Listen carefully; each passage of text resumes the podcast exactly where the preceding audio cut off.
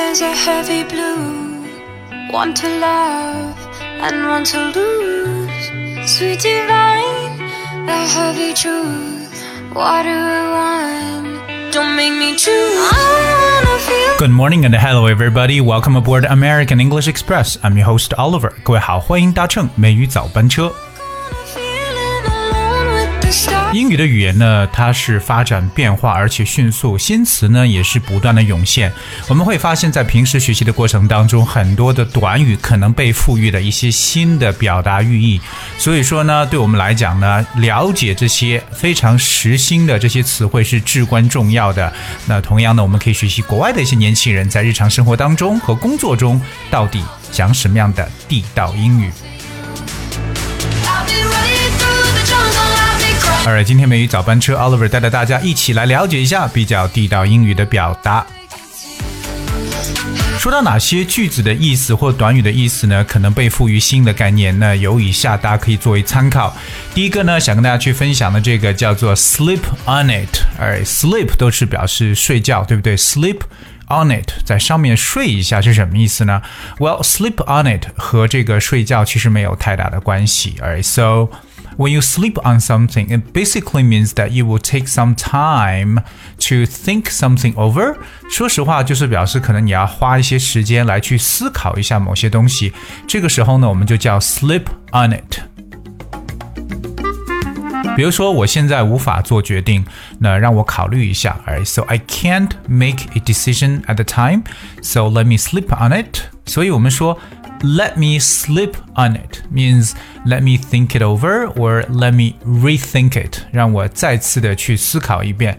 所以下次大家再说让我再考虑一下的时候，就可以使用 let me sleep on it。那同样不知道我们的多少听友是玩过 Uno，就是这个五诺牌的 Uno card。我们知道在五诺牌当中呢，有很多的功能牌，还有数字牌。那功能牌当中有一个叫 a wild card。Alright, so we're gonna talk about wild card.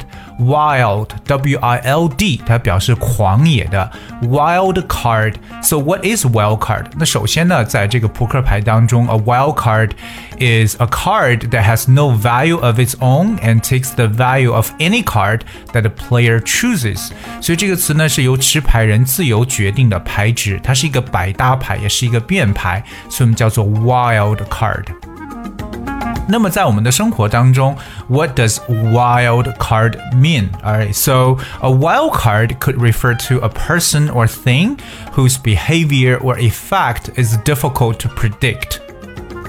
所以这个短语 a wild card 可以表示为在生活中呢特别难以去预测的人或者事情，或者也可以理解为是一种未知数。哎，我们就可以讲 a wild card。 所以，我们当对未来的某些人或者事物难以去做一些推测的或预测的时候呢，我们就可以讲，Well, that is a wild card. Okay, all right. So coming up, the next one I want to share with you is called "Keep a Lid on It." Keep a lid on it. Lid. That's L-I-D. Alright, what is lid?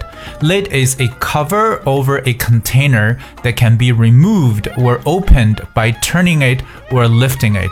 这个词本身的意思呢，可以表示为盖子，一特别是一个容器的盖子呢，我们常用 lid 这个单词。Alright, so keep a lid on it. 在这上面盖一个盖子，就表示为 keep it a secret，保守秘密。 你比如我们说到这个垃圾箱的这个盖子，就可以叫 a dustbin lid。哎，所以下次看到这个盖子这个词，除了 cover，大家可以使用这个词 lid。哎，所以保守秘密，keep a lid on it。Keep a lid on it means keep it secret。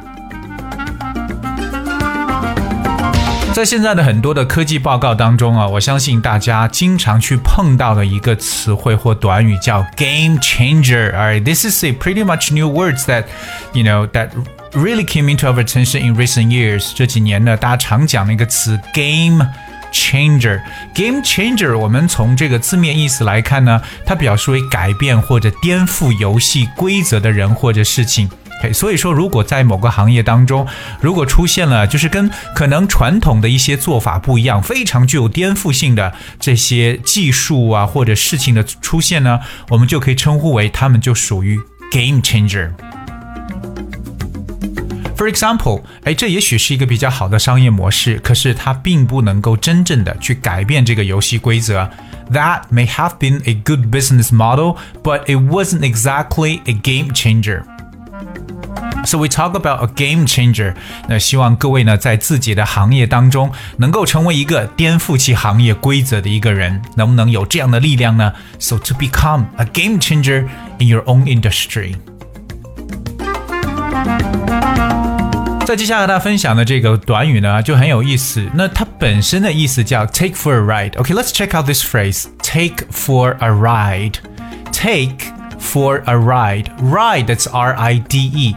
Take for a ride，如果我们字面上去表述的话呢，就是带某人兜风，对不对？特别可能某人买一个新车呀，或者说买一个新的游艇啊。You know, you want to take your friends for a ride.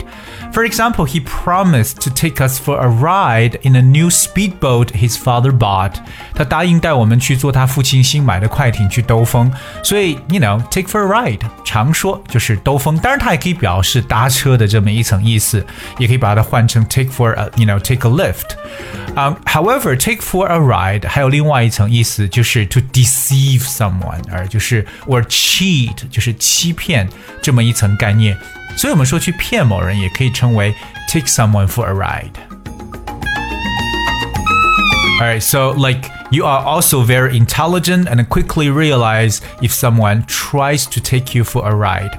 所以只要你要很聪明，你很快就能识别出是不是有人呢要欺骗你。So if someone tries to take you for a ride，不要理解为某人想要带你去兜风啊，它的意思表示为，you know, they just try to uh, cheat you or deceive you for something. 接下来和大家去分享的这个呢，是我们对普通老百姓的称呼。而怎么去描述普通老百姓呢？大家都会说啊，我是一个普通人，我真的只是一个普通人。I'm just a commoner。Alright，我们用 common。C O M M O N 加上 E R 就表示一个普通人，a commoner。Or in other way, you might say I'm just a typical ordinary person，非常典型、非常普通的一个人，也可以用 ordinary person。可是，在英文当中呢，有一个人的名字呢，就代表为普通老百姓，这个人叫 Joe Bloggs。Joe Bloggs。Joe, that's J O E. Alright, Joe. 那这个姓氏叫 Bloggs。 B L O double G S. B L O double G S. So Joe Bloggs. Joe Bloggs refers, or in fact is a way of referring to a typical ordinary person. person。所以呢，我们对一个普通人的称呼啊，大家可以使用 Joe Bloggs 来进行代替。比如说，一个作家的难题呢，就是赢得普通人也来购买他的书。So the problem for a writer is getting Joe Bloggs to buy his books. Alright, so getting Joe Bloggs to buy his books 就表示让普通人也来购买他的书本。那么各位再次的记一下，就是普通老百姓的说法叫 Joe Bloggs. Where are Joe Bloggs? All right, let's check out the next one. Well, the next one is have a lot on my plate. 这个在口语中特别常用。我们知道 plate，p l a t e，表示的是盘子的意思。Have a lot on my plate 表示我的盘子上有很多东西。Alright, so if you have a lot on your plate, it basically means that you are extremely busy. Alright，这是一种忙碌的说法，like you are your hands are full. You have you basically have no spare time for anything else. So you can say I have a lot on my plate. For example, I know you have a lot on your plate right now, but can you take care of my son for a few hours? 啊，有时候邻居呢可能会敲门让你帮忙。I know you have a lot on your plate right now, but can you take care of my son for a few hours? 我知道你手头有很多事儿要做，可是你能抽几个小时来照顾一下我儿子吗？所以我们说 have a lot on one's plate 就表示自顾不暇、特别忙碌的一层意思，或者说手头上有很多事情要做。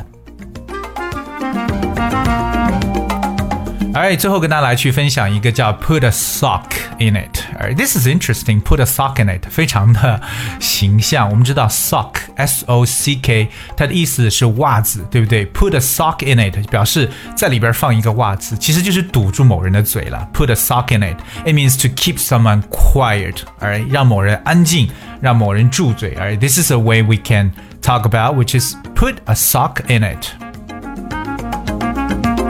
So when you put a sock in it, it means to tell someone, you know, noisy to be quiet, 让一个比较吵的人呢能够安静下来。Okay, so put a sock in it. I'm tired of your silly jokes. 别讲了，你那些无聊的笑话我都听腻了。So put a sock in it. 所以英文当中啊，真的是有特别特别多的一些短语啊，就是除了它本身的意思之外呢，大家会看一下它的另外，在我们现实生活当中又取了哪些非常不同的一些意思。那进行一些表达。So we really have to pay attention to all these different idioms and phrases because they've been given a brand new definition, and we have to understand how these idioms are applied in modern real life situations.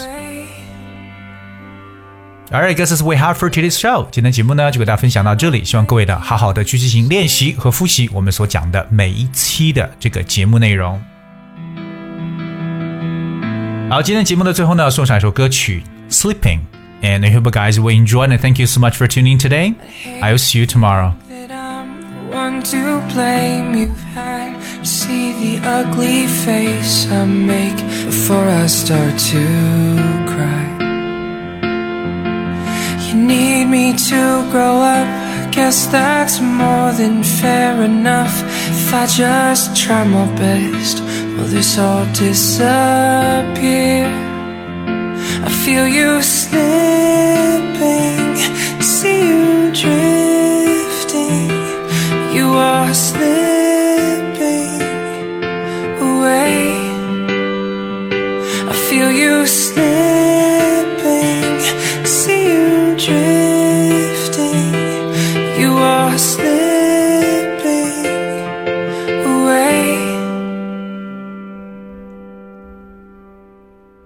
cannot make you Quietly, you say it all with how your eyes speak, telling me to leave silently, and my heart will break when little things start to go wrong. Say you've questioned love for too long. Well, baby, now you know our sad songs are all I can sing. I feel you slipping,